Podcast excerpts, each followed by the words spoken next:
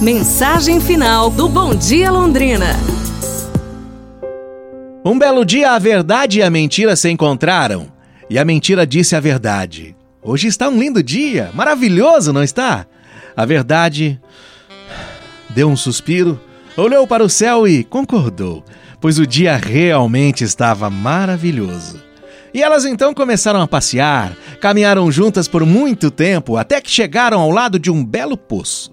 A mentira então experimentou a água e disse para a verdade: água está ótima, que tal tomarmos um banho? A verdade ficou um pouco desconfiada, mas resolveu testar a água e descobriu que realmente a água estava muito, muito convidativa. Então elas se despiram e começaram a tomar banho, juntas. De repente, sorrateiramente, a mentira saiu da água, vestiu as roupas da verdade e fugiu. A verdade, quando percebeu, saiu do poço furiosa e correu tentando encontrar a mentira e pegar suas roupas de volta. E assim saiu correndo nua pelas ruas, e a verdade ia abrindo caminho entre as pessoas que desviavam com olhar de desprezo, com raiva, com vergonha, e a pobre verdade, depois de muito correr, de muito procurar em vão por suas roupas, voltou ao poço nua e desapareceu para sempre, escondendo em suas águas a sua vergonha.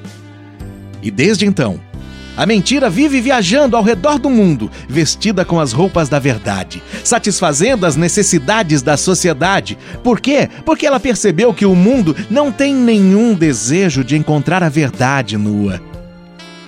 Mas existe um outro final dessa parábola que diz o seguinte: A verdade, quando voltou ao poço, se recusou a vestir as roupas da mentira, e por não ter do que se envergonhar, a verdade saiu nua a caminhar pelas ruas e vilas.